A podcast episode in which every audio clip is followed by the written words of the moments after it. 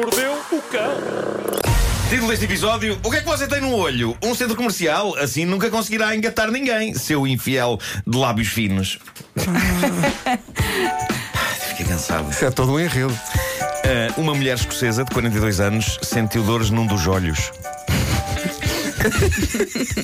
Foi o Vasco que me mandou esta história ontem. Quem, quem? Foste tu? Ah, pois fui, pois fui. Essa história é muito boa. Foi uma sorte apanhá-lo cá, Sentiu- não está ele já na Califórnia? Não, Sentiu dores num dos olhos. posso rir. E os médicos fizeram-lhe uma ressonância magnética e descobriram aquilo que parecia ser um pequeno tumor, nada de grave. Tiveram de a operar e foi durante a operação que os médicos descobriram, dentro do olho da senhora, uma lente de contacto.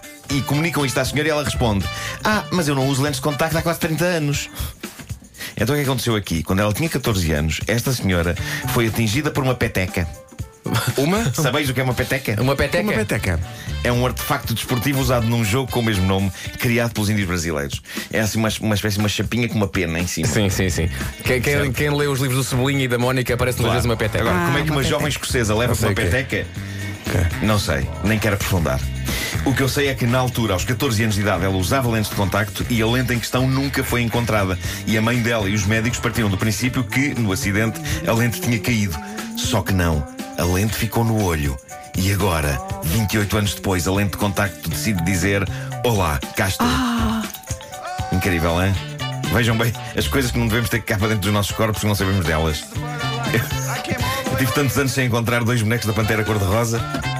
Na volta. Eu ainda não sei. saber. Eu perdi um comando da televisão em 1984. que estava aqui. Aliás, Abana-te para ver se ele cai.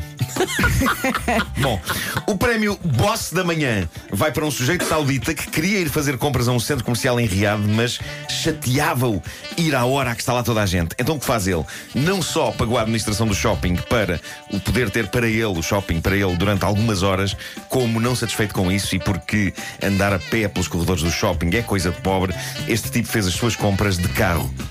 Ele entrou com o carro para o interior do centro comercial e foi estacionando à porta das lojas onde pretendia fazer compras. Eu vi imagens disto. É, pá, é surreal. é espetacular. É surreal. Nem sequer se pode dizer que o shopping pareça maior do que qualquer um que haja Sim. cá. Não é muito diferente do Colombo. Agora imaginem alguém meter lá um carro dentro para andar de loja em loja. Não, ir parando "É à isso." porta das lojas. Vou só aqui comprar. Lá só, um só um bocadinho. Fica aqui então aqui a nota, se por acaso a sua mulher diz: Olha, vai ali buscar um carrinho, não é esse. Não é esse. Não é esse. não é Mas esse. foi o que fez este cavalheiro, que, arrisco dizer, é a pessoa para ter algum dinheiro. Isto é menino para ter para cima de mil euros na conta. Hum. E agora, um estudo, e este é dos bons, é daqueles que é capaz de gerar desconfiança para com pessoas inocentes e potencialmente destruir-lhes as vidas conjugais. Mas o que diz este estudo, feito por especialistas australianos, estamos a falar da malta da Universidade do Oeste da Austrália, que publicou isto na revista Royal Society Open Science. Leio sempre. É que eh, o, o estudo diz que as caras dos homens ajudam a perceber se eles são ou não infiéis.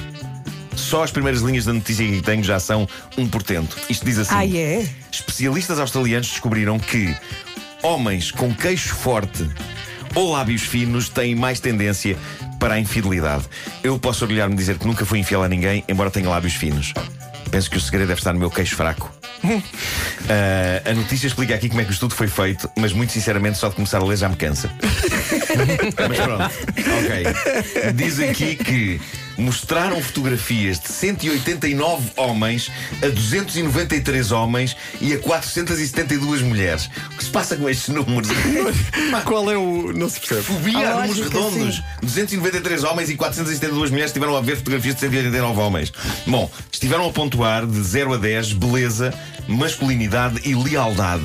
E os homens com a pontuação mais elevada, todos eles com lábios finos e queixos fortes, com pontuação mais elevada ao nível da beleza, eram todos eles homens que tinham admitido ser infiéis ou pelo menos adeptos do flerte com outras pessoas, estando numa relação. Diz então o estudo que o look dos homens mais masculinos terá sido uma, e passo a citar, vantagem evolucionária para que mulheres topem à légua parceiros pouco leais e os outros homens reconhecerem rivais capazes de lhes roubar a parceira. Isto é incrível. A, a- a evolução deu-lhes queixos fortes e lábios finos. Está tudo bêbado. Bom, seja como for, há aqui uma valiosa lição. Senhoras, está na altura de largarem esses homens bonitos e sem caráter. Deem uma chance aos feios fofinhos. Hashtag fofeio. Gosto. Caro ouvinte, se se considera um feio fofinho, espalhe desde já pelas redes sociais a hashtag fofeio. Senhoras, se gostam de um feio fofinho, façam o mesmo. Hashtag fofeio. Fofeio. Vamos repor a justiça, vamos dar um futuro amoroso ao feio fofinho. Hashtag fofeio. Ah, queria só terminar, e talvez venha a propósito, os piores textos de perfil do Tinder. Eu não creio que essas pessoas sejam uma ameaça para ninguém. Reparem nisto. Brandon, 26 anos. Apesar do nome, é uma rapariga. Ela apresenta-se apresenta dizendo o seguinte: Consigo meter uma maçã inteira dentro da boca. Que mais precisas de saber?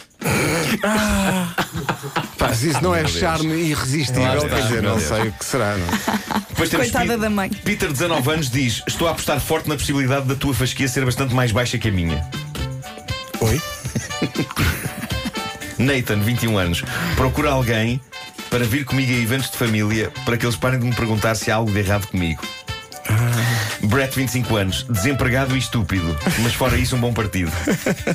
Não a da maçã. Eu estou na da maçã. Agora repara, a minha favorita é esta: Sydney, 24 anos, é uma rapariga. Diz ela: A única razão por que quero um namorado é para que, quando estou a cantar Fergalicious e chega à parte em que a Fergie diz I be up in the gym, just working on my fitness, he's my witness, eu possa apontar para ele e ele fazer aquele uou. Porque neste momento eu tenho de fazer essa parte também e isso provoca-me stress porque logo a seguir ao uou tenho de voltar à parte do rap e a transição é mais difícil do que parece. É um motivo Ao menos sabem tão o válido como qualquer outro, não é? Ao menos. São pessoas que sabem o Não é? que Sabem querem. o que querem. O pessoas tempo que ela demorou a escrever Não é? isso. Assim, tão focada. Tão focada.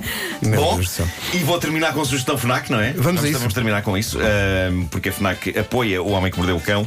Ahm, hoje proponho impressionar na cozinha Oh, vamos a com o livro da Mafalda Pinto Leite, Cozinha Radiante, que já está em pré-venda na FNAC, vai ser lançado dia 29 de Abril. E se a sua vida não é a mesma coisa sem Funko Pops, sabem o que é que são Fun- Funko Pops? Depois estivemos aqui Sim, a sim, ver. vários em casa, São aqueles, Bonecos, bonequinhos. Com a Bonecos- cabeça grande. Bonecos cabeçudos, sim, sim. Uh, só vos vou dizer isto: a Guerra dos Tronos. A Fnac tem uma miríade, uma panóplia de Funko Pops da série A Guerra dos Tronos. Ei, de nada, epá. de nada. Se o meu filho ouviste, se o meu filho ouviste, eu vou entrar em Só despesas coisa. big time. A, a Miríade é Lannister ou é Targaryen? É, tu, tens tudo. Miríade e os seus, os seus dragões. miríade. Também na FNAC Targaryen. podes espreitar o smartphone Huawei P30 e o relógio Huawei Watch GT Active. Boas compras. O Homem que Mordeu o Cão foi uma oferta FNAC, onde se chega primeiro a todas as novidades.